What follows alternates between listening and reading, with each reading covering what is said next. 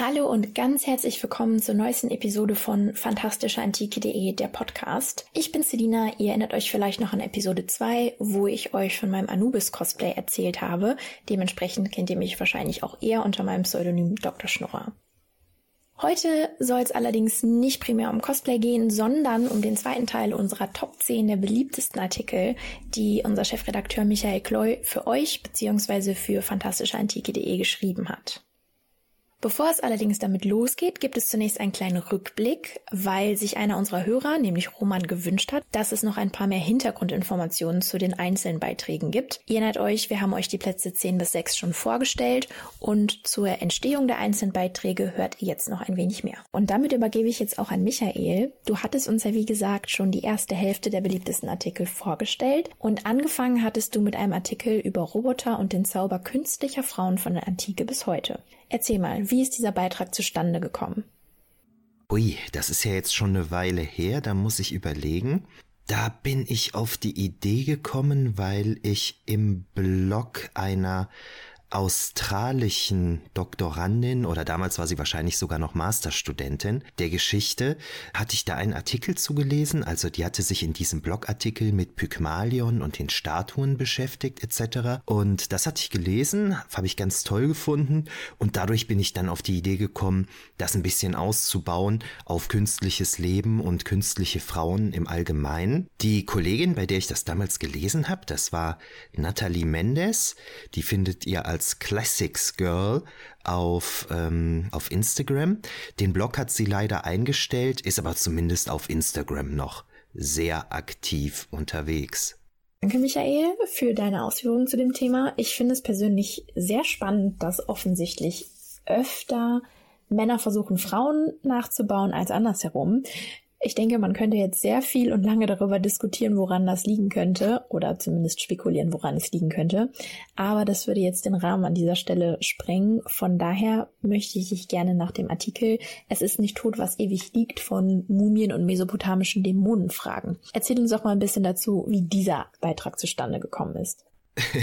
ja, da könnten wir jetzt lange drüber spekulieren. Das machen wir tatsächlich, wie du schon sagst, besser ein andermal. Das würde jetzt hier ein bisschen ausarten. Ja, der Artikel zu den mesopotamischen Dämonen, das ist, glaube ich, auch wieder durch einen Blogartikel entstanden, den ich woanders gelesen habe. Und zwar müsste das beim Kollegen von der Filmlichtung gewesen sein. Der hatte etwas über den Exorzisten geschrieben, also den Film Der Exorzist.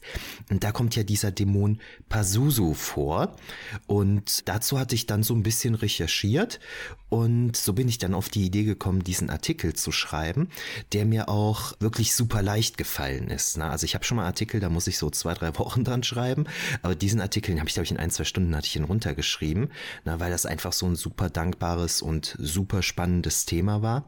Das hat mir super Spaß gemacht, den Artikel zu schreiben und freut mich auch, dass der bei der Leserschaft sehr, sehr beliebt ist. Ne?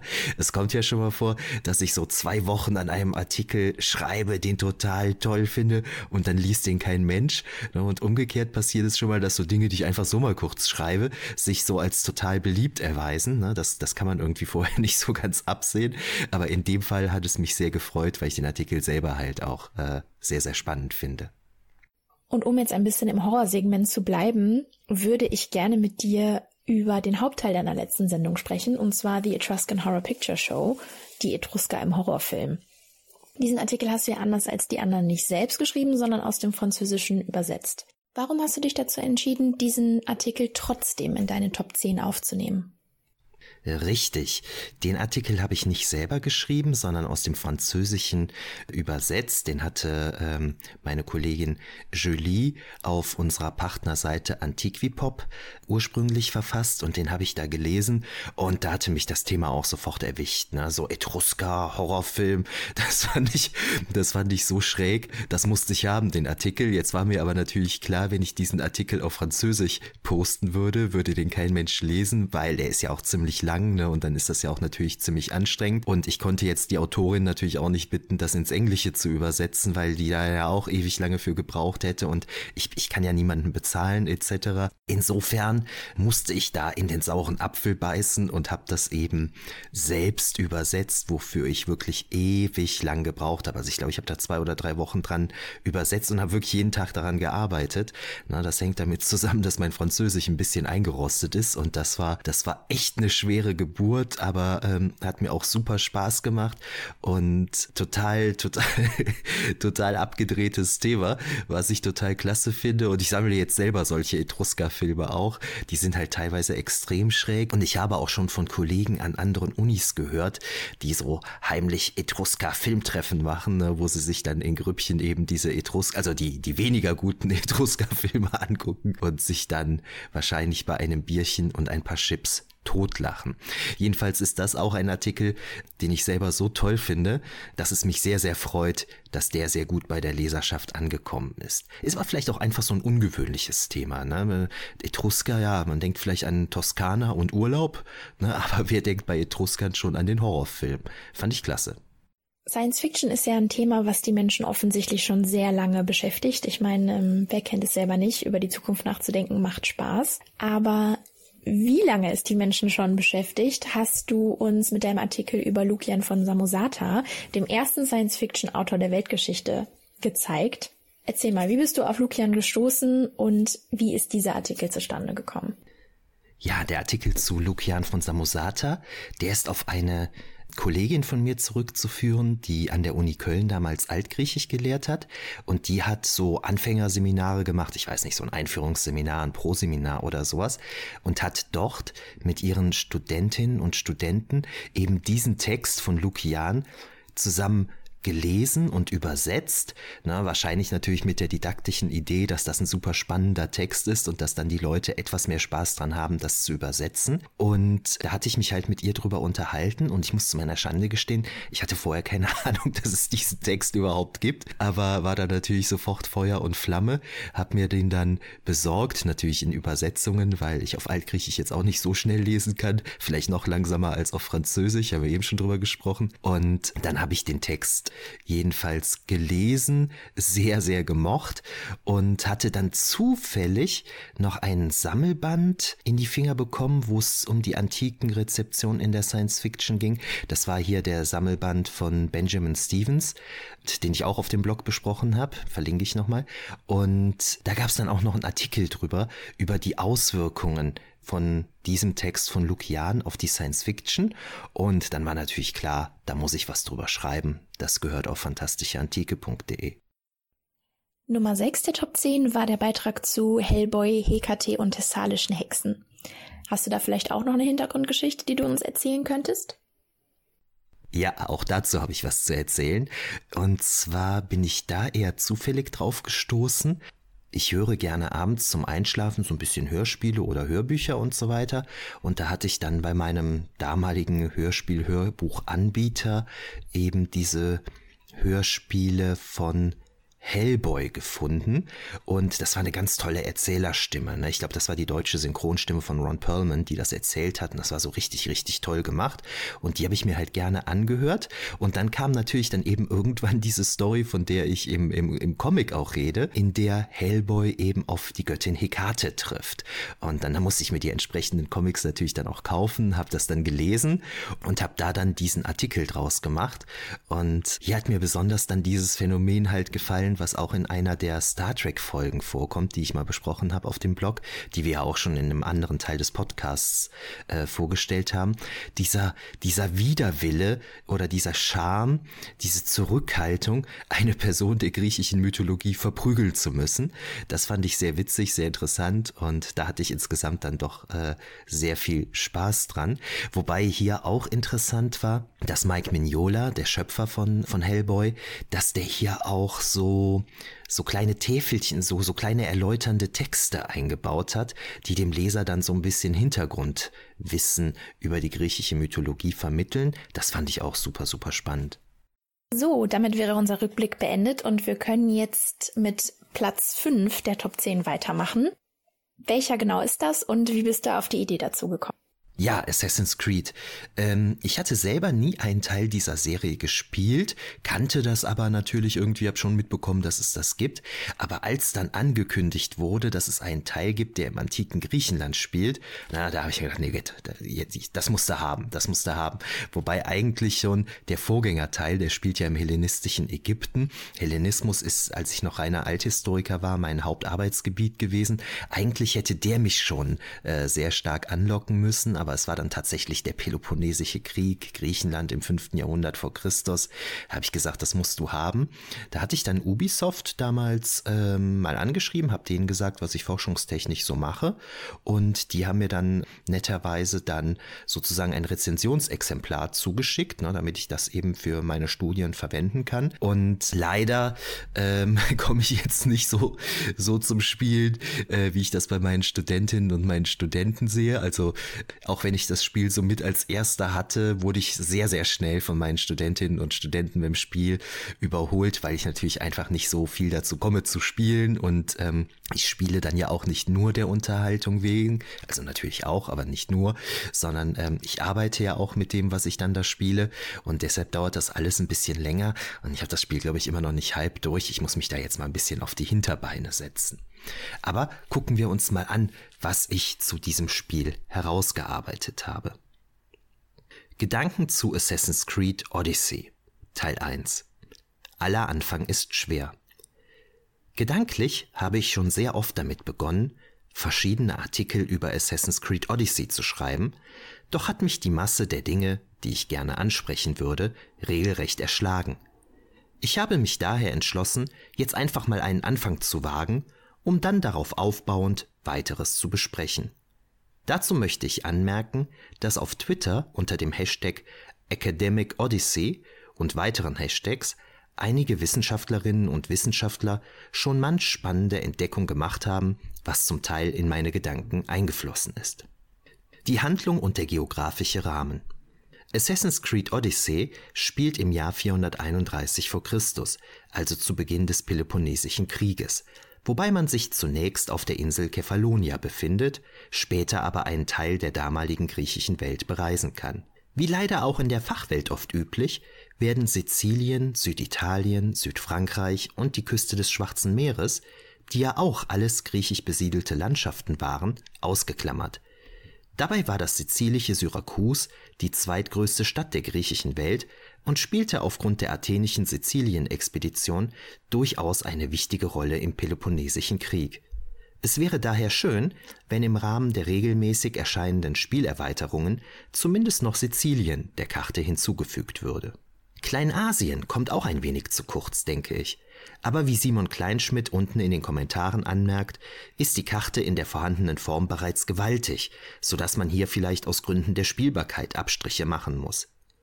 Jedenfalls festigt sich so die weit verbreitete Vorstellung, dass die antike griechische Welt im Wesentlichen mit der geografischen Ausdehnung des heutigen Griechenlands übereinstimmen würde, obwohl auch die oben benannten Regionen von Griechen besiedelt waren und große Beiträge zu dem leisteten, was wir heute als griechische Kultur bezeichnen. Das Spiel und die Altertumswissenschaften Grundsätzlich ist natürlich wie bei Filmen, Comics oder Romanen klar, dass auch die Schöpfer von Videospielen nur bis zu einem gewissen Grad auf wissenschaftliche Erkenntnisse zurückgreifen können, da wir aufgrund der Quellenlage heute eben nur versuchen können, die Antike, so gut es eben geht, zu rekonstruieren, wobei dann manches leider offen bleiben muss.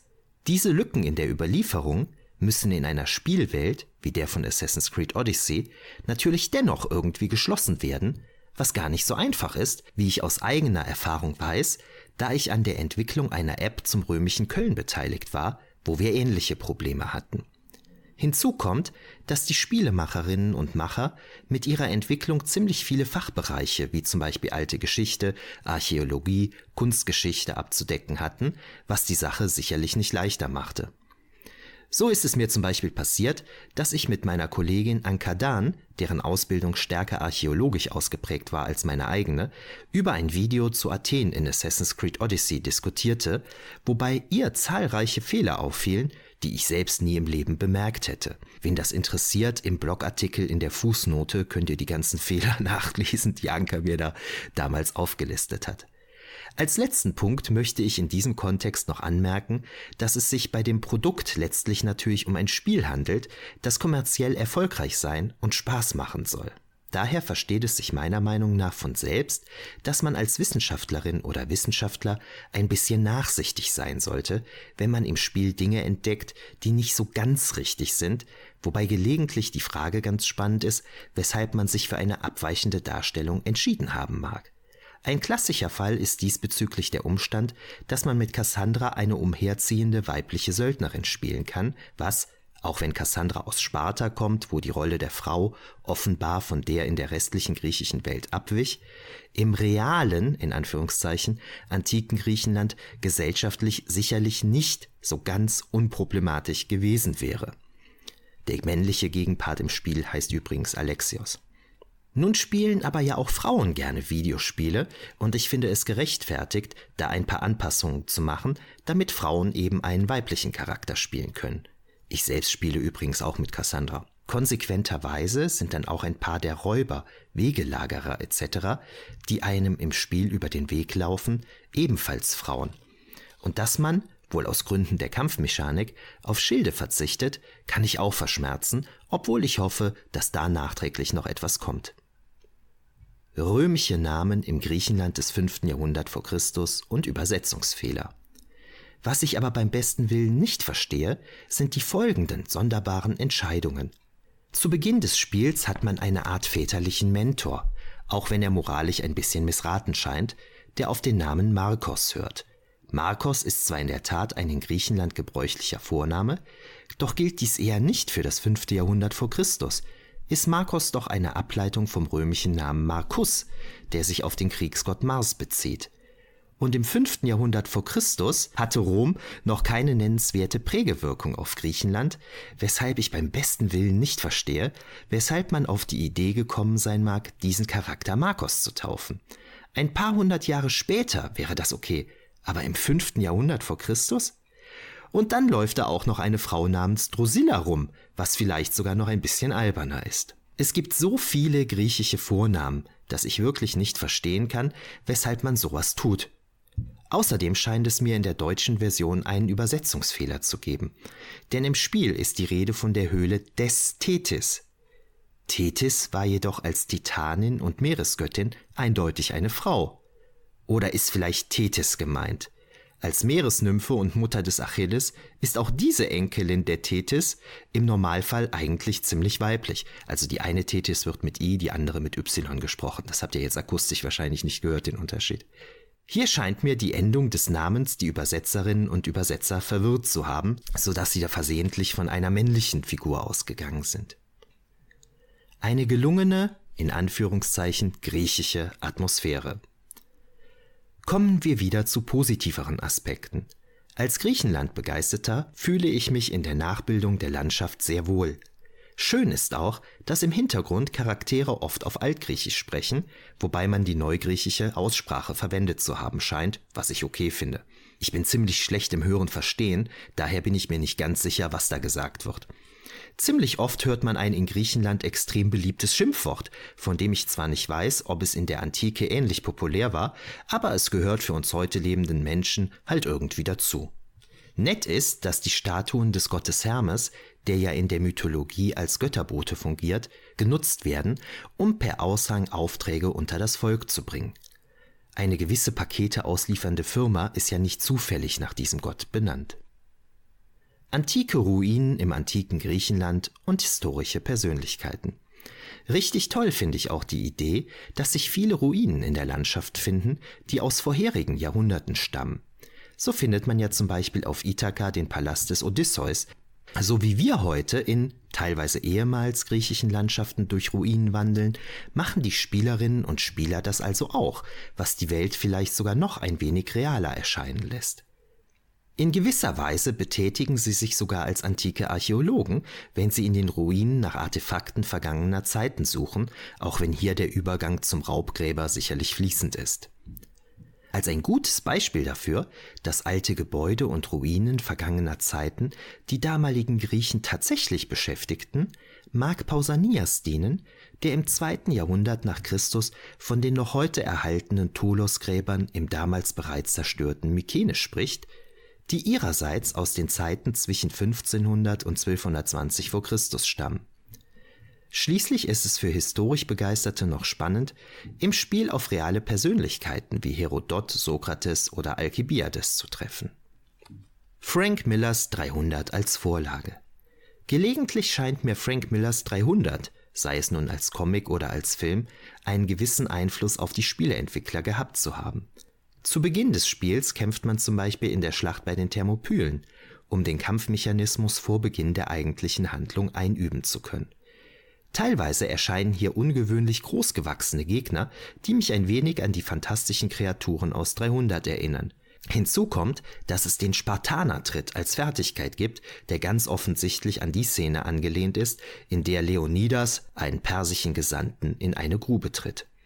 Schließlich ähnelt der Vater Kassandras bzw. des Alexios doch mit den kurzen Haaren und dem Bart arg der Darstellung des Leonidas in 300, der eine ähnliche Frisur hat, die dort allerdings noch mit einem kleinen Zopf versehen ist. Im Spiel hingegen wird König Leonidas bei der Schlacht bei den Thermopylen langhaarig dargestellt. Aus Herodot 1,82,8 scheint tatsächlich hervorzugehen, dass Spartaner zur hier relevanten Zeit angeblich seit einem Krieg gegen Argos, die Haare lang trugen, worauf auch ein kurzer Text im Spiel, der die Ladezeit überbrücken soll, verweist. Abgesehen von den oben angesprochenen Namen und kleineren Fehlern macht das Spiel hinsichtlich der antiken Rezeption bisher einen recht guten Eindruck. In den folgenden Beiträgen wollen wir das anhand ausgewählter Beispiele weiter vertiefen. Diese folgenden Beiträge findet ihr natürlich auf fantastischeantike.de. Die werde ich jetzt hier nicht mehr vorlesen. Ich war persönlich nie Fan der Assassin's äh, Creed-Reihe, was nicht damit zu tun hatte, dass die Spiele nicht gut sind, sondern ich damals auf der PlayStation 3 noch mit der Steuerung nicht klargekommen bin und deswegen die Finger davon gelassen habe. Ich habe aber tatsächlich Assassin's Creed Odyssey nicht zu Ende gespielt, aber ein, sehr viele Stunden mit diesem Spiel verbracht, weil mein bester Freund mir das ans Herz gelegt hatte, dass es ein atemberaubendes Spiel ist und ich muss ihm da recht geben. Die Map ist der Wahnsinn, die Grafik und generell auch das Setting im alten Griechenland haben mir sehr gut gefallen. Deshalb freue ich mich auch sehr, dass es einen Beitrag zu diesem Spiel in deine Top 5 geschafft hat. Wir machen jetzt aber weiter mit Platz 4. Ich bin gespannt. Ja, Platz 4. Platz 4 ist eine Behandlung des Comics Rome West. Wie bin ich darauf aufmerksam geworden? Genau, genau. Ich bin damals, als ich so angefangen habe mit fantastischeantike.de und mich dann irgendwann von der Science Fiction auch zur Fantasy und zur, zum Horror bewegt habe, bin ich hier in den örtlichen äh, Comicladen in Aachen gegangen und habe dort einfach einem Angestellten gesagt, so, pass mal auf, hör mal zu, ich interessiere mich für die und die Thematik. Kannst du mir mal sagen, was ich da lesen sollte? Und das war dann wirklich sehr, sehr cool. Der junge Mann, ich äh, kann mich leider nicht dran erinnern, wie der hieß, der hatte sich dann meine E-Mail-Adresse aufgeschrieben, hat mal in Ruhe drüber nachgedacht und hat mir dann eine echt tolle Liste geschickt, wo verschiedene Werke genannt wurden, also Comics, die ich doch mal mir anschauen sollte diesbezüglich. Und eine seiner Tipps war dann Rome West, was ich mir dann gleich auch gekauft habe. Und das war ein ziemlich cooler Tipp, wie wir jetzt im Folgenden sehen werden. Als die Römer Amerika entdeckten. Rome West. Kontrafaktische Geschichte. Hannibal gewinnt den Zweiten Punischen Krieg. Alternative, virtuelle oder kontrafaktische Geschichte ist häufig sehr spannend und hilft uns außerdem zu begreifen, wie folgenschwer einzelne historische Ereignisse gewesen sind. Als klassisches Beispiel ist hier der Zweite Punische Krieg zu nennen, den die Römer 218 bis 201 v. Chr. gegen Hannibal und Karthago führten. Was hätte sich geändert, wenn Hannibal den Krieg gewonnen und er Rom dauerhaft auf den Status einer Klein- oder Mittelmacht reduziert hätte? Karthago wäre die alleinige Großmacht des westlichen Mittelmeerraumes geworden und hätte vielleicht den eigenen Einflussbereich erheblich vergrößert, im östlichen Mittelmeer wären weder Makedonien, das Seleukidenreich noch die Ptolemäer in Ägypten unter die Herrschaft Roms gefallen. Vielleicht hätte es zwischen diesen Nachfolgestaaten des Alexanderreichs weiterhin ein brüchiges Gleichgewicht der Kräfte gegeben, vielleicht hätte sich letztlich aber auch eine dieser Mächte gegen die anderen durchgesetzt, um dann womöglich mit Karthago um die alleinige Vorherrschaft im Mittelmeergebiet zu konkurrieren. Was auch immer in diesem Szenario im weiteren Verlauf der Geschichte passiert wäre, Rom hätte sich vermutlich nicht nach Iberien, Gallien, Germanien, Britannien usw. So ausgedehnt und hätte die dortigen Völker nicht kulturell beeinflussen können. Dementsprechend hätte sich auch das Christentum wesentlich schwerer getan, zu einer Weltreligion zu werden und wäre stattdessen wohl eine jüdische Sekte geblieben. Latein hätte nicht die Bedeutung, die dieser Sprache in der heutigen Welt zukommt, und dementsprechend hätte sich wohl kein Französisch, Spanisch, Rumänisch usw. So entwickeln können. Das ganze Mittelalter wäre ohne Christentum und Papst ein völlig anderes gewesen, beziehungsweise eigentlich hätte es gar kein Mittelalter in unserem Sinne gegeben. Von der Neuzeit wollen wir gar nicht erst anfangen, weil ich denke, dass mein Punkt auch so schon klar genug ist. Kontrafaktische Geschichte in der Fantastik und Rome West. Aufgrund der spannenden Gedankenspiele, die alternative Geschichte ermöglicht, ist es kein Wunder, dass sich dergleichen auch gelegentlich in der Fantastik findet. Als prominentestes Beispiel fällt mir Philip K. Dicks The Man in the High Castle ein, eine Geschichte, in der Nazi-Deutschland und Japan den Zweiten Weltkrieg gewinnen. Das heute zu besprechende Comic Rome West von 2018 spielt ebenfalls eine solche alternative Geschichte durch, wenn es davon ausgeht, dass im Jahre 323 nach Christus, also während der Herrschaft Konstantins des Großen, wenige römische Kriegsschiffe durch einen Sturm nach Amerika abgetrieben werden und die Besatzung dort ein westliches Rom, Rome West bzw. Roma Occidens gründet. Das Skript stammt aus den Federn von Justin Giampaoli und Brian Wood, während Andrea Mutti für die künstlerische Gestaltung zuständig war. Die Story von Rome West Römer und American Natives wie gesagt, werden im Jahr 323 nach Christus ein paar römische Kriegsschiffe durch einen Sturm nach Amerika verschlagen, wo die Besatzung auf Höhe der großen Seen Great Lakes auf einen Stamm American Natives stößt. Nach kurzem Kampf einigen sich beide Parteien darauf, Frieden zu schließen und von nun an gemeinsame Wege zu gehen, wodurch eine römisch-amerikanische Mischkultur entsteht Leider erfahren wir nicht, wie sich dieses Zusammenleben genau gestaltet, da die Geschichte nun 500 Jahre in die Zukunft springt, wo wir uns in einer römischen Zivilisation mit amerikanischen Einschlägen wiederfinden. Als Staatsform für das neue Gemeinwesen wurde die Republik gewählt, wobei zwischen Römer und American Natives scheinbar ähnlich unterschieden wird wie in der realen römischen Republik zwischen Patriziern und Plebejern Dementsprechend steht nun zur Debatte, ob das Verbot von Ehen zwischen Römern und American Natives aufgehoben werden soll oder nicht. Letztlich erweist sich die Situation als derart verfahren, dass sie nur durch einen politischen Mord zu lösen ist, der zu einer stärkeren Verschmelzung von Römern und American Natives führt. Da nur römische Männer nach Amerika kamen, hat natürlich ohnehin keiner der Nachfahren rein römisches Blut in den Adern, Dort wird großer Wert auf die Familiengeschichte gelegt und drei Familien können die Linie ihrer Vorfahren sogar bis zur Landung in Amerika nachzeichnen. Die Valerii, eine römisch-amerikanische Familie. Wo wir gerade bei Familien sind. Das Comic erzählt die Geschichte der amerikanischen Römer grundsätzlich aus der Perspektive von Angehörigen aus der Familie der Valerier, die von Lucan Valerius abstammen, einem Legionär, der im Laufe des Sturms das Kommando über eines der Schiffe übernommen hatte, mit denen die ersten Römer nach Amerika kamen. Dies ist eine schöne Idee, da die Valerier in Rom als eine der ältesten Familien galten und sich der Name bis in die Spätantike hielt.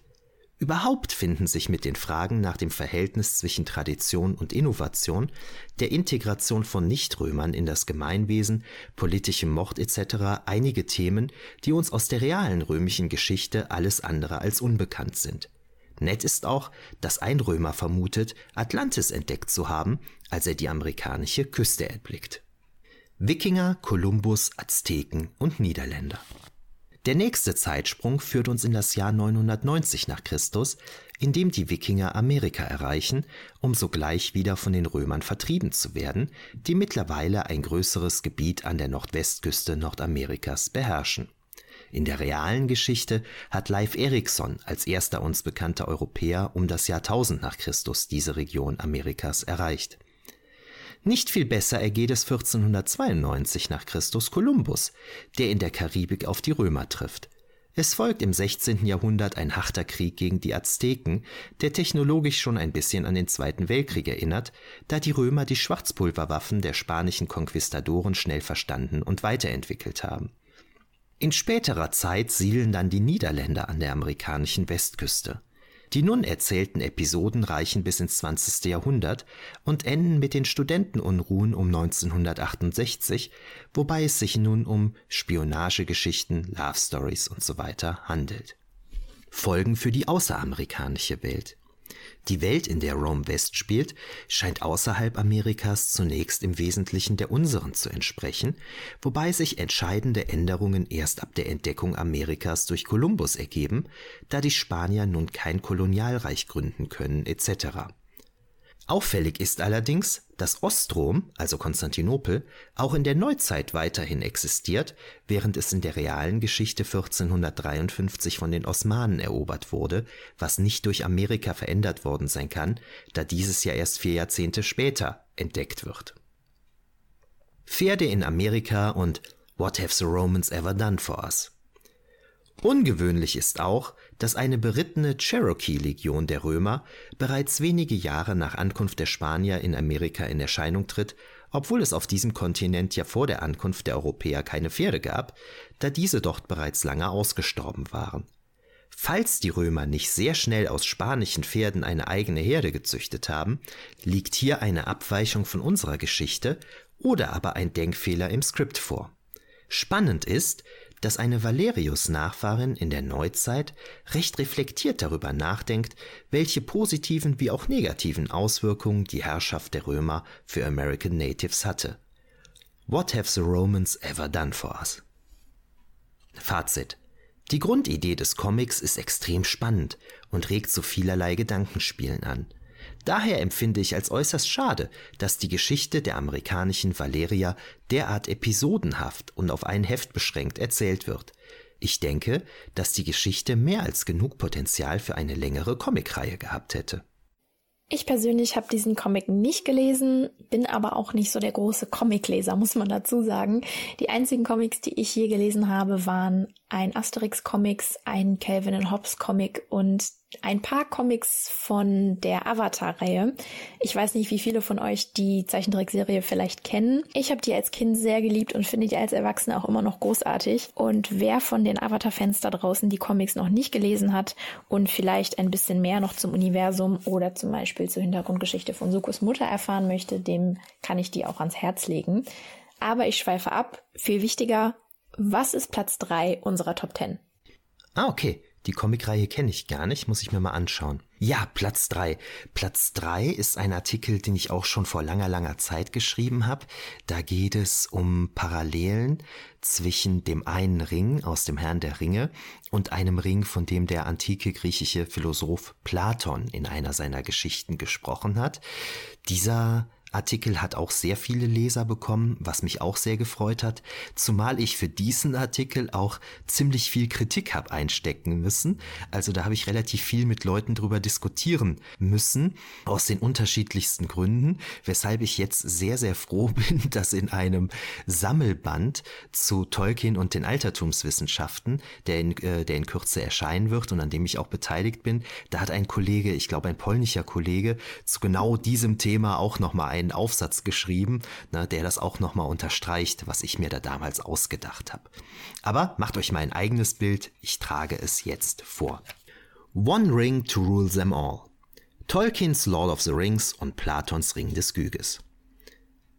Der folgende Artikel zeigt die Parallelen zwischen Platons Ring des Gyges und J.R.R. Tolkiens Meisterring auf. Platons Ring des Gyges. In Platons Politeia, der Staat, wird die Geschichte des sagenumwobenen Gyges thematisiert, der ein Vorfahre des Lüderkönigs Krösos gewesen sein soll, von dem sich unsere Redensart reich wie Krösus ableitet. Dieser Gyges soll ursprünglich ein lydischer Hirt gewesen sein, vor dessen Füßen sich plötzlich im Rahmen eines mit einem Erdbeben verbundenen Unwetters ein Spalt im Boden öffnete, in dem er viele wundersame Dinge fand. Unter anderem stieß er hier auf ein hohles Pferd aus Erz, das mehrere kleine Türen besaß. Gyges blickte in das Pferd hinein und entdeckte dort einen enorm großen Mann, der allem Anschein nach verstorben war. Dieser Riese war unbekleidet, doch trug er an einem Finger einen mit einem Edelstein versehenen goldenen Ring, den der Hirte natürlich an sich nahm. Durch Zufall entdeckte Gyges, dass der Ring ihn unsichtbar machte, wenn er den Ring so drehte, dass der Stein nicht nach oben, sondern nach unten, also in Richtung des Handinneren zeigte. Diese Fähigkeit ließ der Hirte nicht ungenutzt. So wurde er mit Hilfe des magischen Gegenstands zunächst ein Bote des Königs, bevor er dessen Frau verführte und sich schließlich selbst zum Herrscher machte. Platon legt diese Geschichte seinem Bruder Glaukon in den Mund, der damit auf den folgenden Punkt hinaus möchte. Kein Mensch sei von sich aus gerecht, vielmehr würden die Umstände die Menschen zur Gerechtigkeit zwingen. Hätte man den Ring des Gyges nämlich zweimal vorliegen und würde den einen einer besonders gerechten Person, und den anderen einer besonders ungerechten Person übergeben, würden sich beide letztlich gleich verhalten, da sie aufgrund der Macht ihrer Ringe keine Rücksicht mehr auf andere nehmen müssten, sondern machen könnten und daher sicherlich auch machen würden, was sie wollten. Der eine Ring aus Tolkiens Der Herr der Ringe. Heute sind Zauberringe längst ein fester Bestandteil der Fantasy geworden, wobei der Ring des Gyges das älteste mir bekannte Exemplar einer solchen Geschichte darstellt. Besonders erinnert mich die Gyges-Geschichte immer an Tolkiens Herr der Ringe, weil die Ringe in beiden Fällen unsichtbar machen und schlechte Auswirkungen auf den Charakter ihrer Träger bzw. auf deren Sozialverhalten haben. Allerdings ist J.R.R. Tolkien hier wesentlich optimistischer als Glaukon bzw. Platon. Denn während in der Politeia davon ausgegangen wird, dass der Ring so oder so zu charakterlicher Verderbnis bzw. zum Ignorieren gesellschaftlicher Konventionen führt, ist dies bei der Herr der Ringe anders. Zwar verführt der eine Ring tatsächlich die meisten seiner Träger, von denen es Smeagol Gollum sicherlich am übelsten erwischt, doch lässt Tolkien seinen Ringträgern die Wahl. Anders als Smeagol nutzen Bilbo und Frodo den Ring nämlich nicht, um zu töten und andere Untaten zu begehen, was sie letztlich rettet, da der Ring zwar deutliche Spuren an beiden hinterlässt, sie jedoch nicht vollends zu verzehren vermag. Vielleicht noch etwas schlimmer als Gollum erging es den neuen Menschenkönigen, denen Sauron geringere Ringe der Macht übergab und die dadurch zu Ringgeistern, Nazgul, wurden. Der Gyges-Effekt. Somit scheint mir die Geschichte um Gyges einer der ältesten Belege für etwas zu sein, was wir schon häufiger auf diesem Blog kennengelernt haben. Zu große Macht und besonders die oft damit verbundene Langlebigkeit korrumpiert Menschen bzw. führt zu nichts Gutem. Ich werde dieses Phänomen von nun an den Gyges-Effekt nennen. Das ist ein Beitrag zu Herr der Ringe auf Platz drei geschafft hat, wundert mich überhaupt nicht. Ich denke mal, wir sind alle irgendwo tief in unserem Herzen zumindest ein bisschen Herr der Ringe-Fans. Auch wenn ich selber mit der Trilogie erstmal warm werden musste, beziehungsweise die am Anfang furchtbar fand. Nicht, weil die Filme schlecht sind, bevor ich jetzt hier einen Krieg vom Zaun breche, sondern einfach, weil ich dazu gezwungen wurde, alle drei Teile am Stück zu gucken. Und das mag für eingefleischte Herr der Ringe-Fans ein Genuss sein, aber für jemanden, der mit dem Universum zum ersten Mal in Kontakt kommt, war es dann doch ein bisschen zu viel. Aber ich schweife schon wieder ab. Erzähl uns doch bitte mal, was ist Platz zwei unserer Top 10? Ja, das kann ich mir vorstellen. Alle drei Filme am Stück zu gucken ist bestimmt hart. Ich hoffe, es war nicht die Extended Version. Dann hättest du ziemlich lange da gesessen. So, jetzt schweife ich auch ab. Ja, der, ähm, der nächste Beitrag unserer Top 10 ist Theresias Geschlechtswechsel und die Tücken der Wahrheit. Auf die Idee bin ich auch wieder zufällig gekommen. Äh, ihr habt jetzt schon ganz viele Beispiele gehört, wo ich immer irgendwie eher zufällig auf irgendwelche Ideen gekommen bin.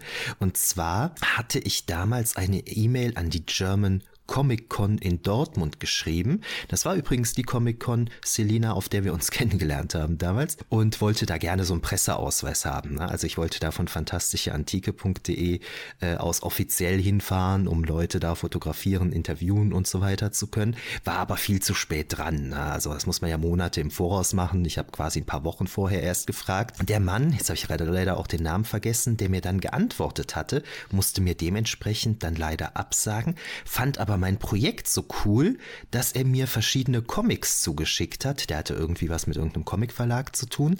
Und darunter war eben dann auch dieses Comic-Exemplar, was ich dann gelesen habe, was mir auch sehr gut gefallen hat. Und das ist jetzt ein ganz schöner Nebeneffekt und passt eben auch sehr gut zu den Aussagen meiner grundsätzlichen Projektidee.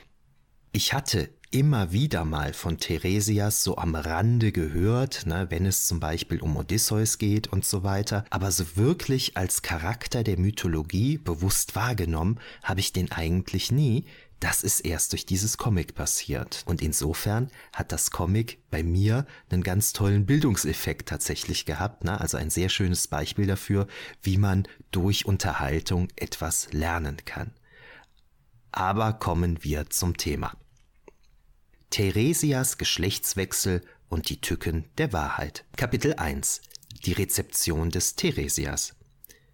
Die Mythen um Theresias sind derart faszinierend, dass seine Rezeption in bedeutenden Werken der Neuzeit quasi vorprogrammiert war.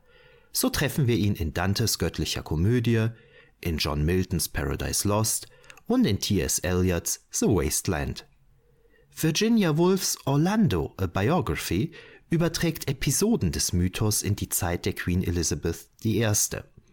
Die Band Genesis kommt 1973 auf ihn im Lied The Cinema Show zu sprechen und die Rockband Styx erwähnt ihn 1977 in Castle Walls, während Project Pitchfork 2009 gleich ein ganzes Album Dream Tiresias nach ihm benennen.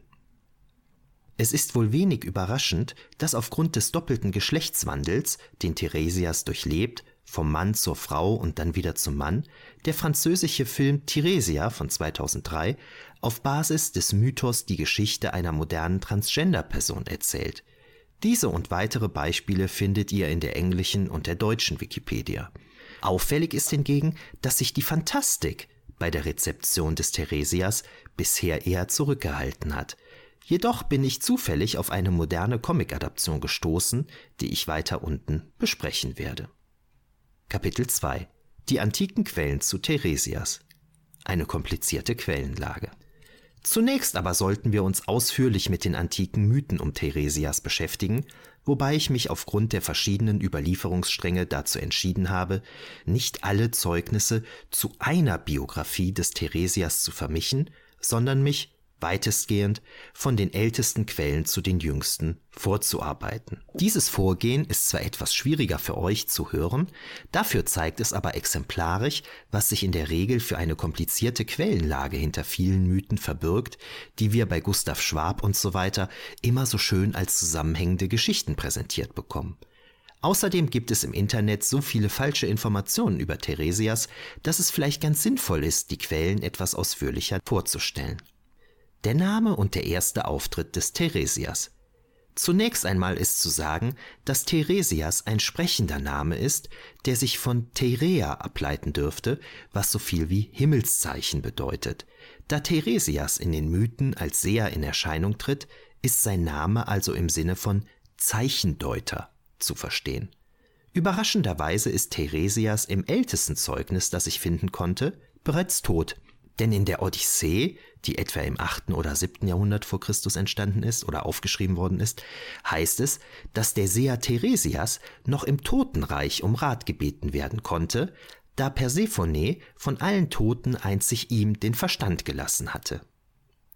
So wird er im Hades von Odysseus aufgesucht, der ihn hinsichtlich seiner Heimfahrt nach Ithaka befragt, wobei Theresias währenddessen einen goldenen Stab in der Hand hält. Die Tochter Manto. Im frühgriechischen Epos Epigonoi erfahren wir dann erstmal etwas über Theresias Tochter Manto, die ebenfalls Seherin war. Nachdem Theben von den Söhnen der Sieben gegen Theben eingenommen worden war, weihten diese Manto in Delphi dem Gott Apollon als gebührenden Anteil an der Kriegsbeute. Leider sind aus diesem Werk nur wenige Sätze erhalten, so dass womöglich aus dieser Zeit schon verschiedene andere Aspekte stammen, von denen uns andere Autoren erst wesentlich später erzählen. Die Schlangen In der Melampodie, einem Werk, das in der Antike wohl fälschlich Hesiod zugeschrieben wurde und vermutlich aus dem 6. Jahrhundert vor Christus stammt, erfahren wir, dass Theresias auf dem Berg Kylene zwei Schlangen erblickte, die gerade damit beschäftigt waren, sich fortzupflanzen. Nachdem er die Schlangen aus nicht genannten Gründen verletzt hatte, wurde er in eine Frau verwandelt. Später traf er die beiden Schlangen erneut und wurde wieder zum Mann. Zeus und Hera haben einen Streit. Da Theresias also zunächst in eine Frau und später wieder in einen Mann verwandelt worden war, suchten Zeus und Hera ihn wegen einer Streitfrage auf. Das Götterpaar diskutierte nämlich, wer beim Geschlechtsverkehr das größere Vergnügen habe, der Mann, so Hera, oder die Frau, so Zeus. Da Theresias dies aus beiden Perspektiven beurteilen konnte, teilte er das sexuelle Vergnügen in zehn Teile, von denen ein Teil auf den Mann aber neun oder sogar zehn Teile auf die Frau fallen. Hera gefiel diese Antwort gar nicht und blendete ihn deshalb zur Strafe. Zeus hingegen verlieh dem nun Erblindeten die Gabe eines Sehers und verlängerte seine Lebensspanne auf die Dauer von sieben Generationen. Da sich die nur in Auszügen erhaltene Melampodie ausführlich mit der Geschichte verschiedener Seher beschäftigte, ist davon auszugehen, dass sie ursprünglich viele weitere Informationen zu Theresias beinhaltete. Ein Priester des Zeus? Aus dem Umstand, dass sich Theresias in der Melampodie direkt an Zeus wendet und den Gott mit mein Herr anspricht, um sich dann über dessen Umgang mit ihm zu beklagen, wird gelegentlich geschlussfolgert, dass er ein Priester des Zeus gewesen sei. Laut Pindars erster nemäischer Ode, die sich auf das Jahr 476 vor Christus bezieht und kurz danach entstanden sein muss, war Theresias eindeutig ein Priester des Zeus. Bei Sophokles hingegen wird Tiresias eher mit Apollon in Verbindung gesetzt, was auch auf den Lille-Papyrus zutrifft, der einen Text des Desichoros wiedergibt, der im 6. Jahrhundert vor Christus lebte. Übrigens wird Theresias in den Tragödien von seiner Tochter oder auch von einem Jungen begleitet, weil er als Blinder auf deren Augenlicht angewiesen ist, um gewisse Riten durchzuführen oder Zeichen deuten zu können. Die Blindheit des Theresias Pherikydes von Athen, 5. Jahrhundert vor Christus, erklärt die Blindheit des Theresias anders als oben beschrieben. Demnach habe er Athene nackt beim Baden gesehen, weshalb die Göttin ihm die Hände auf die Augen gelegt und dadurch geblendet habe. Da die Nymphe Chariklo, die Mutter des Theresias, gute Beziehungen zu Athene pflegte, bat sie die Göttin darum, ihrem Sohn das Augenlicht zurückzugeben. Zwar konnte Athene dies nicht bewirken, doch gab sie Theresias dafür die Gabe, die Sprache der Vögel zu verstehen. Außerdem gab sie ihm einen Stab, mit dessen Hilfe er sich fortbewegen konnte wie ein Sehender. Kalimachos von Kyrene, 4. oder 3. Jahrhundert vor Christus, erzählt eine ähnliche Geschichte. Auch hier beobachtet Theresias Athene beim Baden und wird dafür mit Blindheit bestraft. Nach Fürsprache der Chariklo macht die Göttin den jungen Mann zum größten aller Seher und zu einem Experten für die Deutung des Vogelflugs. Außerdem erhält er wiederum den oben angesprochenen Stab, eine lange Lebensspanne und das Privileg, später im Reich der Toten seinen Verstand bzw. sein Bewusstsein zu behalten. Auch erfahren wir, dass Eures der Vater des Theresias ist. Skolien und Skoliasten da spätere Menschen, wie zum Beispiel Schüler im Athen des 5. Jahrhundert vor Christus, nicht immer alles verstehen konnten, was in den homerischen Werken geschrieben steht, wurden Anmerkungen und Kommentare verfasst, die man teilweise auf den Handschriften einfügte oder auch in separaten Schriften sammelte. Wenn wir heute Goethe lesen, werden wir ja auch mit Wörtern etc. konfrontiert, die wir nicht mehr so ohne weiteres verstehen können. Solche Anmerkungen und Kommentare nennt man Skolien und die für uns namenlosen Verfasser Skoliasten. Die Skolien zur Odyssee scheinen größtenteils zwischen dem 5. Jahrhundert vor Christus und dem 1. Jahrhundert nach Christus verfasst worden zu sein, wobei hier sicherlich die Gelehrten in der Bibliothek von Alexandria eine gewisse Rolle spielten. Jedenfalls wird in diesen Skolien zu den oben angeführten Stellen aus der Odyssee angemerkt, dass Theresias sich in eine Frau verwandelt habe, weil die Schlange, die er schlug, weiblich war. Später schlug er dann die männliche Schlange und wurde wieder zum Mann. Auch zu den Phönikerinnen des Euripides besitzen wir Skolien, in denen es in Anlehnung an Peisandros, einen Mythographen aus hellenistischer Zeit, heißt, dass Theresias mit seiner Frau Xanthe zwei Söhne, Phamenos, Versikerdes und die Töchter Chloris und Manto gehabt habe. Auch in Skolien zu Pindar wird Chloris als eine Tochter des Theresias bezeichnet. Ovid Der römische Dichter Ovid 43 v. Chr. bis 17 nach Christus berichtet in seinen Metamorphosen von dem bereits angesprochenen Streit zwischen Hera und Zeus. An neueren Informationen erfahren wir, dass Theresias sieben Jahre als Frau gelebt hatte, bevor er im achten Jahr erneut auf die Schlangen traf und wieder zum Mann wurde. Statt des Berges wird nun ein grüner Wald zum Schauplatz des Geschehens, und Ovid sagt auch, dass Theresias Sprüche und Voraussagen immer ohne Fehler waren. Die Bibliothek des Apollodor Die sogenannte Bibliothek des Apollodor die aus dem ersten oder zweiten Jahrhundert nach Christus stammt, fügt nun viele der uns bereits bekannten Informationen zusammen, erwähnt aber auch Aspekte, von denen bisher noch nicht die Rede war. So wird auch die Variante genannt, dass Theresias von den Göttern mit Blindheit bestraft wurde, weil er als Seher den Menschen deren Geheimnisse verraten habe. Außerdem wird der Seher als ein Nachfahre des Udaios bezeichnet, einem der thebanischen Stammväter. Spannend ist, dass auch hier Theresias Tochter Manto als Kriegsbeute nach Delphi gebracht wird, wir in diesem Kontext aber auch etwas über Theresias erfahren. Dieser befindet sich währenddessen nämlich auf der Flucht vor den Eroberern Thebens und stirbt in diesem Rahmen, als er aus der Quelle Tilphusa trinkt. Der Tod des Theresias Diodor, erstes Jahrhundert vor Christus, hat in seinem Geschichtswerk ebenfalls von der Flucht des Theresias aus Theben und der Weihung der Manto gesprochen, nicht aber vom Tod des Sehers.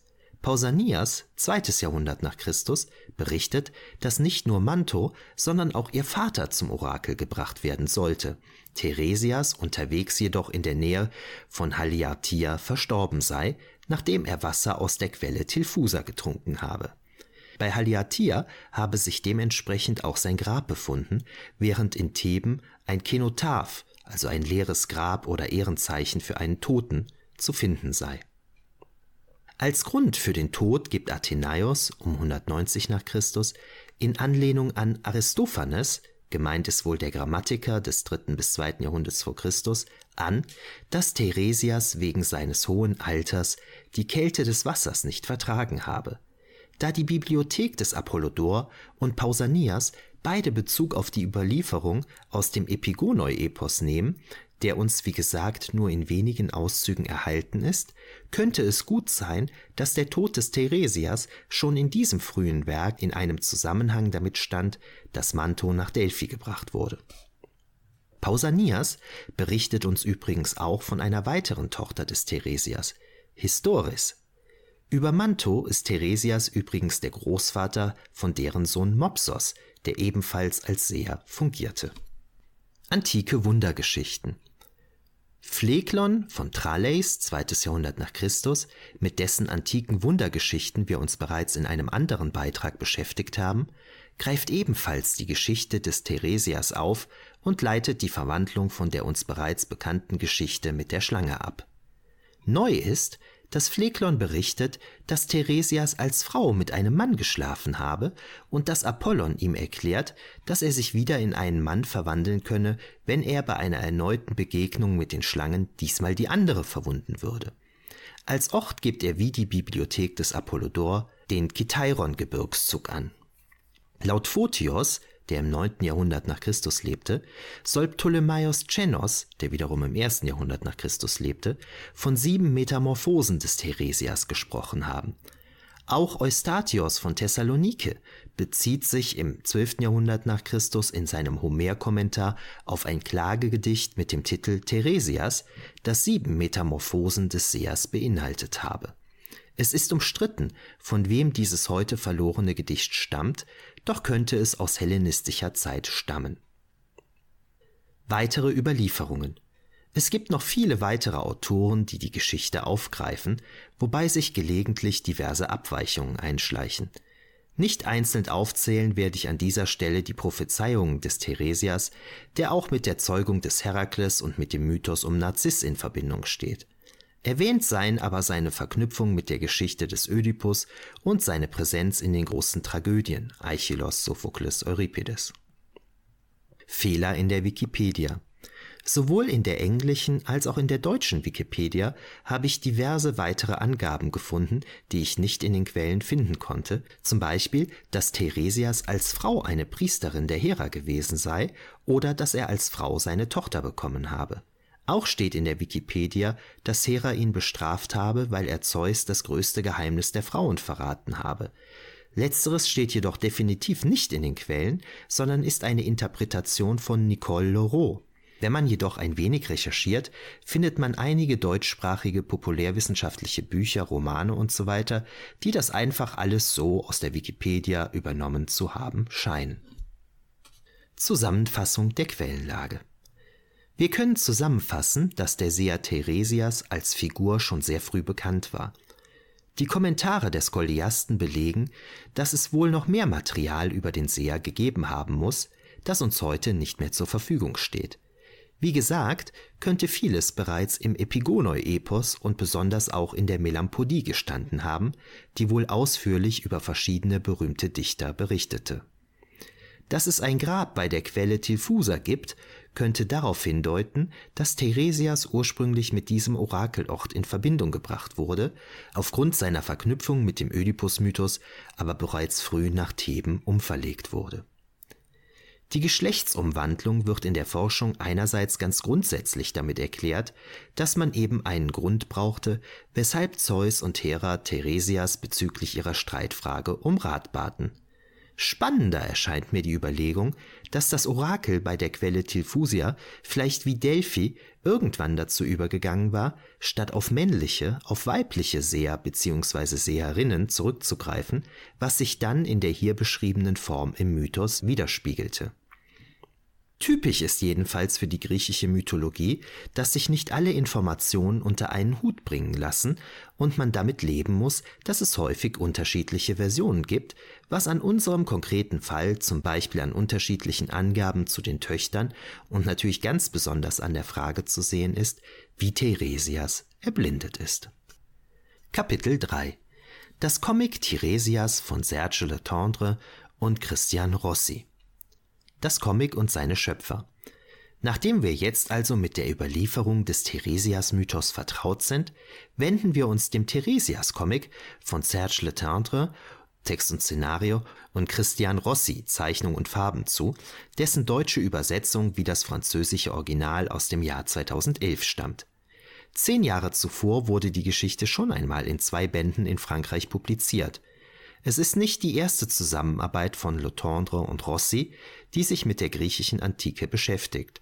Bereits 1996 haben beide zusammen Hera zum Ruhm, La Gloire de Hera, publiziert. Davon folgt auch noch eine Besprechung. Ein egoistischer junger Mann. Im Comic ist Theresias jedenfalls ein junger thebanischer Mann, der als Sohn von Everes und Chariklo vorgestellt wird und gleichermaßen sexuelle Beziehungen zu Frauen wie zu Männern pflegt, wobei sein eigenes Wohlergehen immer im Vordergrund steht, während ihn die Gefühle anderer Menschen nicht sonderlich interessieren. Gleich zu Beginn wird durch einen Blocktext klargestellt, dass wir uns in einer Zeit befinden, in der die Götter noch uneingeschränkt über Griechenland herrschen, also im Mythos. Später wird die Regierungszeit des mythischen Königs Laios, des Vaters des Ödipus, als zeitlicher Rahmen gegeben. Der Konflikt mit Athene und die Verwandlung. Die Männer kommen zu Beginn des Comics aus einem siegreichen Krieg zurück. In den Tagen danach erfährt ein Mann von einem Priester des Apollon, was gerade im Olymp geschieht, nämlich der Streit zwischen Zeus und Hera um die Frage, ob Mann oder Frau größere Lust beim Geschlechtsverkehr empfinden. Daraus ergibt sich ein Streitgespräch, das letztlich dazu führt, dass Theresias Athene beleidigt, indem er einer ihrer Priesterinnen zu nahe tritt. Kurze Zeit später schiebt Theresias, der, wenn er als Soldat dargestellt wird, immer einen korinthischen Helm auf den Kopf sitzen hat, den er wie Perikles so trägt, dass man sein Gesicht erkennen kann, beim Kitairon-Gebirge Wachdienst. Da kommt eine weibliche Kriegerin angeritten, die er für eine Amazone hält und derart begehrt, dass er sich von ihr in einen Wald locken lässt, wo er schließlich einen heiligen Hain erreicht. Hier trifft er auf den Gott Pan, der seine Späße mit Theresias treibt, bis die nicht sichtbare Athene eingreift, die klarstellt, dass der junge Mann unter ihrem Schutz stehe. Nachdem Pan sich zurückgezogen hat, spricht die Göttin ihr Urteil über Theresias und wirft einen Stab oder Speer zu Boden, von dem aus zwei Schlangen über den jungen Mann herfallen, wodurch dieser zu einer wunderschönen Frau wird. Aus Theresias wird Tür. Es dauert eine Weile, bis Theresias diese Verwandlung realisiert und akzeptiert. Jedenfalls gibt er sich nun als seine kürzlich verstorbene Schwester Thyr aus, um weiter in seinem Haus wohnen bleiben zu können, während Theresias als vermisst oder desertiert gilt. Die Schwester ist kurz zuvor verstorben, was sich noch nicht herumgesprochen hat, weil sie als Einsiedlerin an einem anderen Ort gewohnt hat. Natürlich muss Theresias Tür nun erst einmal als Frau zurechtkommen, wenn es etwa darum geht, in einem Peplos, das ist ein langes griechisches Frauengewand, eine Treppe hinunterzugehen, ohne sich den Hals zu brechen. Auch muss er sich daran gewöhnen, seinen Sklaven Juba als Begleitung mitnehmen zu müssen, wenn er in die Stadt möchte. Sein Platz ist nun, gemäß griechischer Geflogenheiten, das Haus, und es gelingt ihm nicht immer, in seiner neuen Rolle zu bleiben. Die Männer begehren zwar seinen weiblichen Körper, doch wundern sie sich darüber, dass diese Traumfrau sich mit dem Gang eines Bauerntrampels fortbewegt. Jedenfalls versucht Theresias nun, Athene gnädig zu stimmen und sucht deren Tempel auf, wo er von der Göttin erfährt, dass er noch einen harten Weg vor sich hat und erst wieder in einen Mann verwandelt wird, wenn er sich für das Wesen aufopfere, das ihm das Liebste auf der Welt ist. Die Außenwahrnehmung in seiner Rolle als Tür erfährt Theresias nun, dass die Frauen ihn zwar sexuell schätzen, ihn ansonsten aber für einen wenig intelligenten Egomanen halten. Die Frauen erinnern ein wenig an die lüsternen Weiber in Anführungszeichen aus den Komödien des Aristophanes, wobei teilweise auch die Lysistrata-Thematik ganz leicht angedeutet wird. Nur Kalypto der eine homoerotische Beziehung zu Theresias pflegte und erst kürzlich von ihm verlassen worden ist, ist der Überzeugung, dass der Verschwundene im Inneren ein guter, aber unglücklicher Mensch gewesen ist. Und genau dieser Kalypto, der bisher nur homoerotische Neigung verspürt hatte, verliebt sich nun in Thyr, wobei er dadurch natürlich unwissend seiner ursprünglichen Liebe Theresias treu bleibt. Ein neues Leben. Langer Rede, kurzer Sinn. Thyr heiratet Kalypto und gebiert ihm eine Tochter namens Manto. Als glückliche Familie ziehen sie auf das Land und es hat den Anschein, als wäre Theresias nun als Frau ein glücklicher und erfüllter Mensch geworden. Als jedenfalls der Tag kommt, der natürlich kommen musste, und Thyr sich für das aufopfert, was ihm am liebsten auf der Welt ist, und zwei Schlangen erscheinen, um sie in einen Mann zurückzuverwandeln, fleht sie Athene vergeblich an, dies nicht zu tun, weil sie endlich glücklich ist. Hera und Zeus. Da Theresias als Mann sein Familienleben nicht fortsetzen kann, zieht er sich gebrochen an die Hänge des Olymps zurück, um fortan als einsamer Schäfer zu leben, in dessen Höhle übrigens ziemlich viele tote Schlangen von der Decke hängen. Hier erscheinen dann eines Tages Hera und Zeus, um Theresias die große Frage nach der sexuellen Lust zu stellen. Hera warnt ihn, doch sagt Theresias, dass es kein größeres Gefühl als die Schwangerschaft gebe, was Zeus natürlich nicht als Antwort gelten lässt, da es ihm um die sexuelle Lust geht. Theresias schwärmt weiterhin traurig von der Erfahrung der Geburt, bevor er schließlich sagt, dass die Frau zehnmal mehr Lust empfinde als der Mann.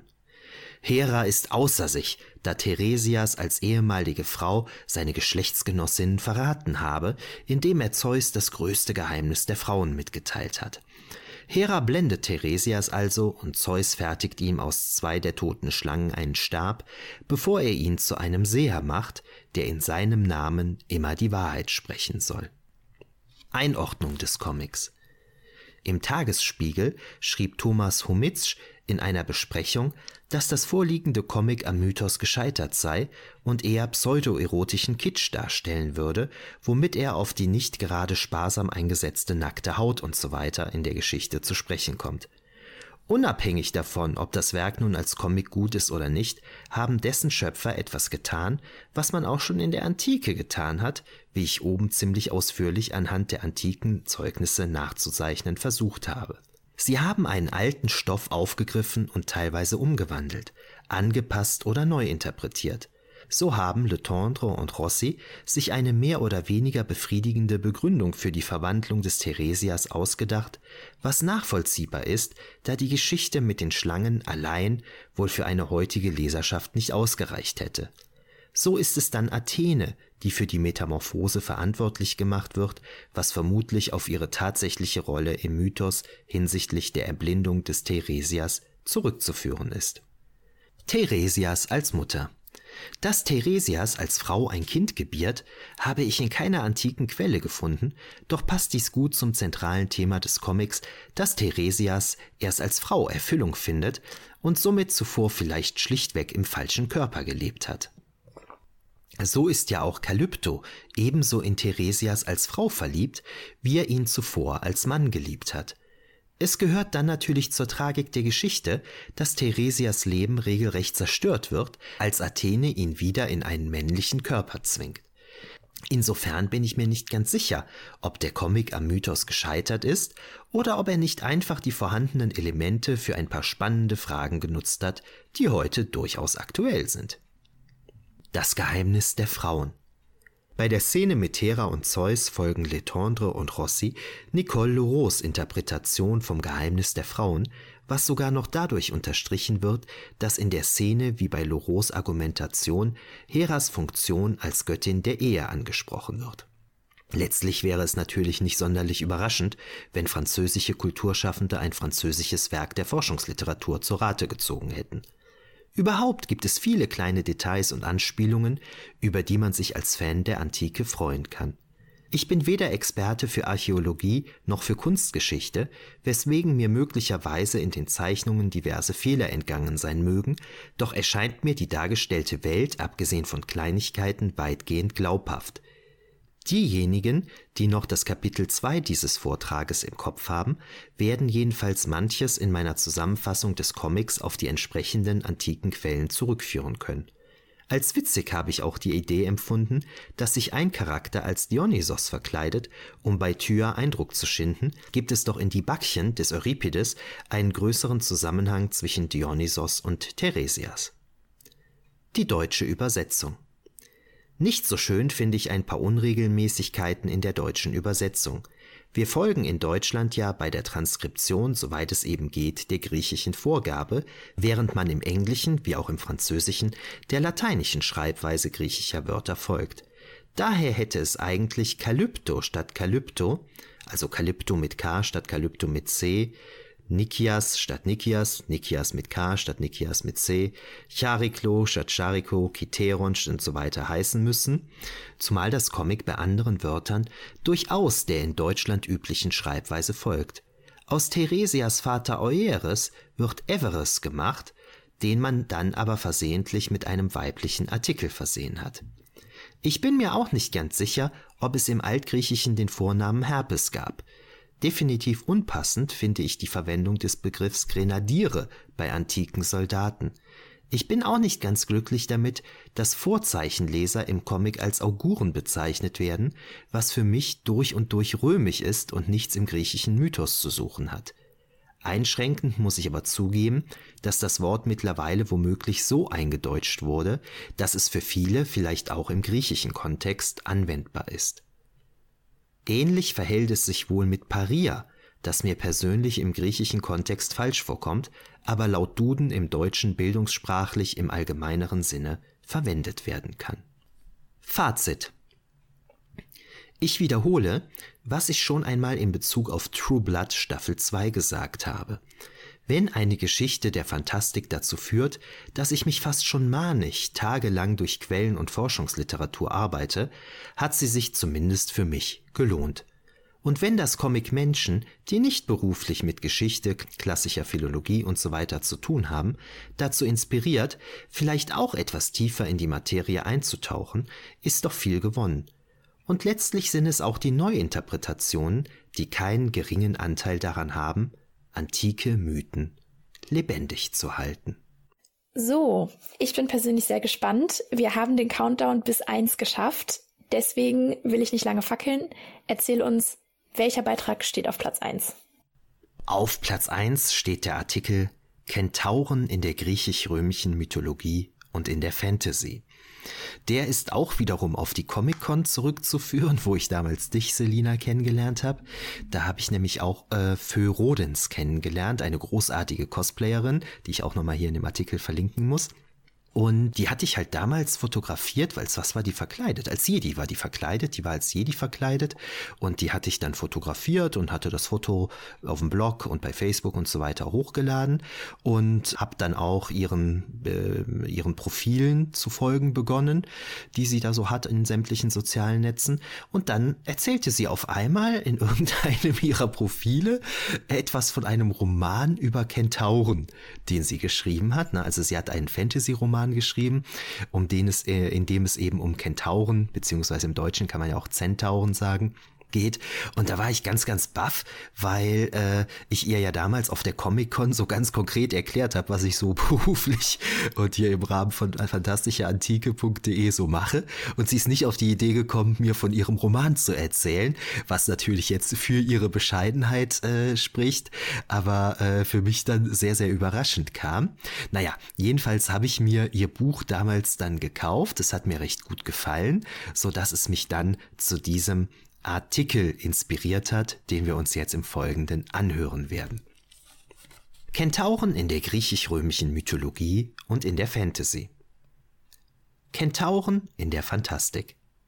Kentauren, zu Deutsch auch Zentauren, zählen wohl zu den faszinierendsten Wesen der Mythologie, weshalb es nicht überrascht, dass sie regelmäßig in der Fantasy und seltener auch in der Science Fiction in Erscheinung treten.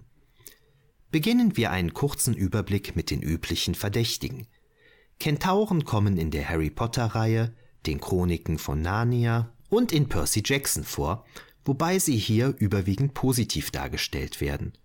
Dies trifft auch auf Michael Endes Die unendliche Geschichte zu, in der der Schwarzkentau Chiron als der berühmteste Arzt Phantasiens vorgestellt wird, während der Kentau Foley in Artemis Fowl als besonders intelligent gilt. Als früher Klassiker ist sicherlich Disneys Fantasia zu nennen, in dem Kentauren und Kentauretten, also weibliche Kentauren, zu sehen sind. Nobel sind ferner die Kentauren in Xena, Warrior Princess. Interessant finde ich auch die Manga-Serie A Kentaur's Life, a popular coming-of-age romance-oriented comedy soap opera manga about the life and worries of a teenage Kentaur, Himeno Kimihara. In Perry Roden treten Kentauren in einer fiktiven Urzeit als künstlich geschaffene Gegenspieler einer ersten Menschheit auf und auch in Star Wars haben wir mit den Chironianern und den Beritten außerirdische Völker vorliegen, die offensichtlich von Kentauren inspiriert wurden. Weitere Beispiele finden sich in der deutschen und besonders auch in der englischen Wikipedia. Der wohl berühmteste Kentaur, Chiron die Chironianer aus Star Wars, der Erzieher Chiron aus Percy Jackson und Chiron aus Die unendliche Geschichte spielen namentlich auf Chiron an, den wohl berühmtesten Kentauren der griechisch-römischen Mythologie.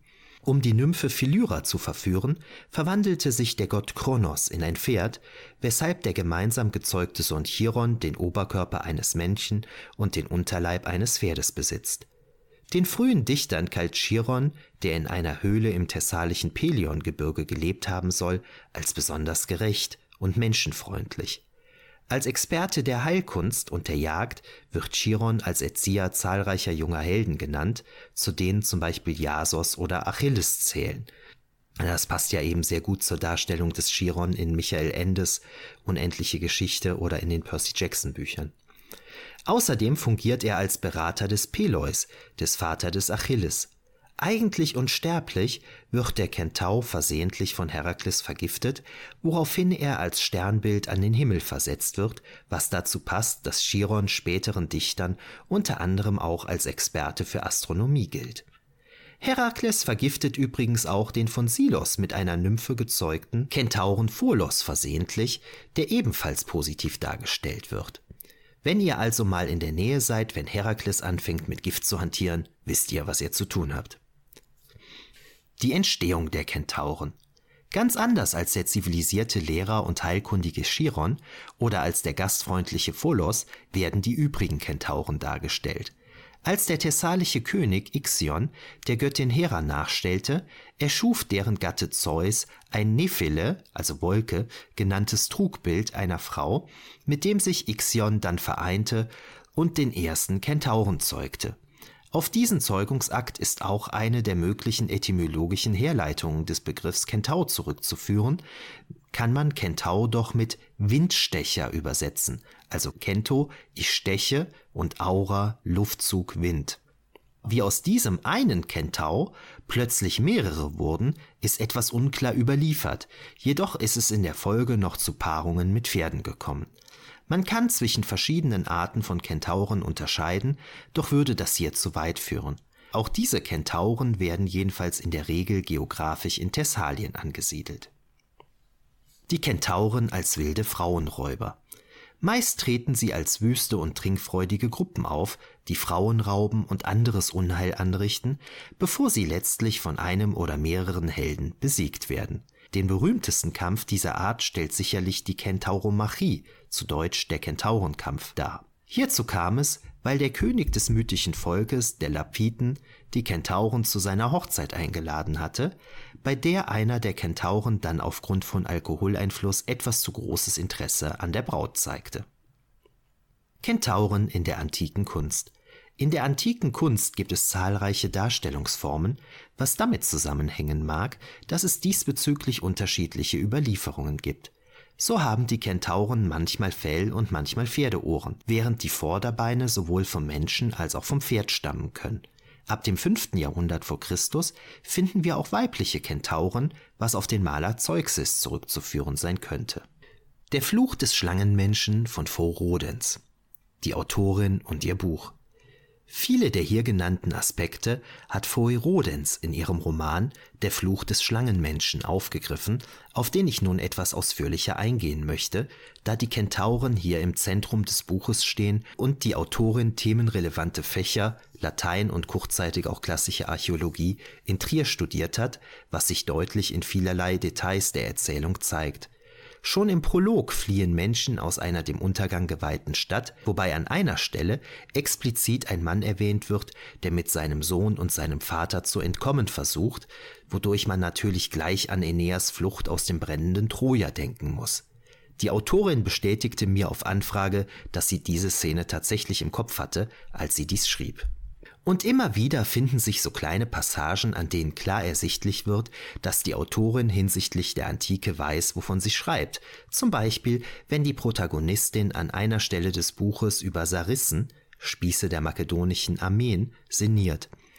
Die Protagonistin studiert in der Erzählung nämlich ein nicht näher definiertes altertumswissenschaftliches Fach in Trier und gerät durch gewisse Umstände in eine Welt, die Ähnlichkeiten mit unserer Antike bzw. einer mythischen Vorzeit unserer Antike aufweist, ohne jedoch mit dieser identisch zu sein und in dieser Welt leben Menschen und Kentauren als sich gegenseitig argwöhnig beobachtende ehemalige Bundesgenossen in Nachbarschaft zueinander, wobei ein Krieg zwischen den Völkern zunehmend wahrscheinlicher wird.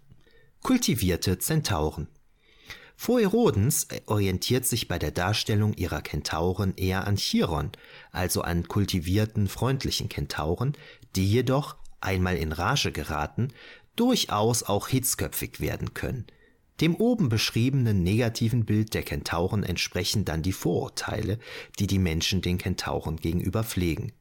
Sehr geschickt erklärt die Autorin, weshalb es unterschiedlich aussehende Kentauren gibt, und auch weibliche Kentauren kommen vor. Chiron wird zwar, wenn ich mich richtig erinnere, kein Mal im Buch erwähnt, doch wird dessen Giftmord ganz offensichtlich aufgegriffen und auf eine Anfälligkeit aller Kentauren gegenüber Schlangengift übertragen.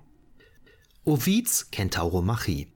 Als Aufhänger dient Feuerodens für ihre Geschichte übrigens ein Auszug aus Ovids Darstellung der Kentauromachie, mit dem das erste Kapitel beginnt und in dem die beiden Kentauren Kylaros und Hylonome äußerst menschlich dargestellt werden. Ich zitiere den Ausschnitt direkt aus dem Roman, Seite 6. Ungewiss ist, wer es tat. Von links schwirrte ein Wurfspieß heran und durchbohrte dich. Kylaros, unterhalb des Halses, wo die Brust beginnt. Das Herz, nur wenig verwundet, erkaltete wie der ganze Körper, als man den Speer herauszog. Unmittelbar fing Hylonome seinen sterbenden Körper auf, presste ihre Finger auf die Wunde, um sein Leben zu bewahren, legte ihre Lippen auf seine, suchte seinen entfliehenden Geist zurückzuhalten. Doch als sie sah, dass er gestorben war, da stürzte sie sich mit Worten, die der Tumult nicht zu meinen Ohren dringen ließ, auf den Speer, der ihren Kylaros durchbohrt hatte, starb, den Gatten in ihren Armen. Das war ein Auszug aus Ovids Metamorphosen.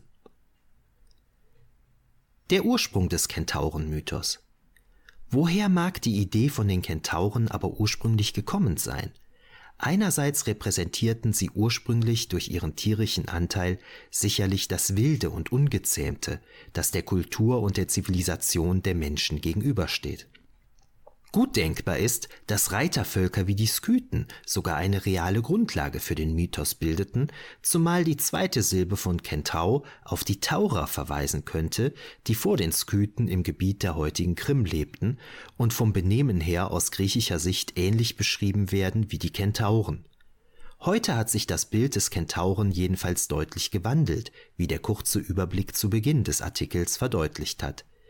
Der wilde und gefährliche Kentau hat dem zivilisierten Wesen Alachiron Platz gemacht, bei dem es sich offensichtlich um den wirkungsmächtigsten aller Kentauren handelt. Damit sind wir am Ende angekommen. Ja, damit sind wir tatsächlich jetzt am Ende und ich bin jetzt auch ein bisschen außer Atem und habe gar keine Stimme mehr, weil ich wieder hier so viel erzählt habe. Na und darum, Selina, bin ich super, super dankbar und froh, dass du dich bereit erklärt hast, für die heutige Sendung die Moderation zu übernehmen. Das war super, weil das Ganze mich dann natürlich sehr entlastet hat und auch für die Hörerinnen und Hörer viel angenehmer zu hören ist, wenn man unsere Stimmen abwechselnd wahrnimmt und nicht eineinhalb Stunden lang nur mich reden hört. Super, danke schön, dass du eingesprungen bist und viele Grüße. Ja, ich danke dir, dass ich nochmal Teil deiner Sendung sein durfte. Es hat wie immer sehr viel Spaß gemacht. Und ich wünsche euch allen da draußen, dir natürlich auch Michael, einen kühlen Kopf in Zeiten des Homeoffice und der Gesichtsmasken. Ich persönlich setze mich jetzt auch wieder an den Schreibtisch und äh, genieße die soziale Isolation. Ich wünsche euch allen noch eine tolle Woche. Tschö, bis zum nächsten Mal.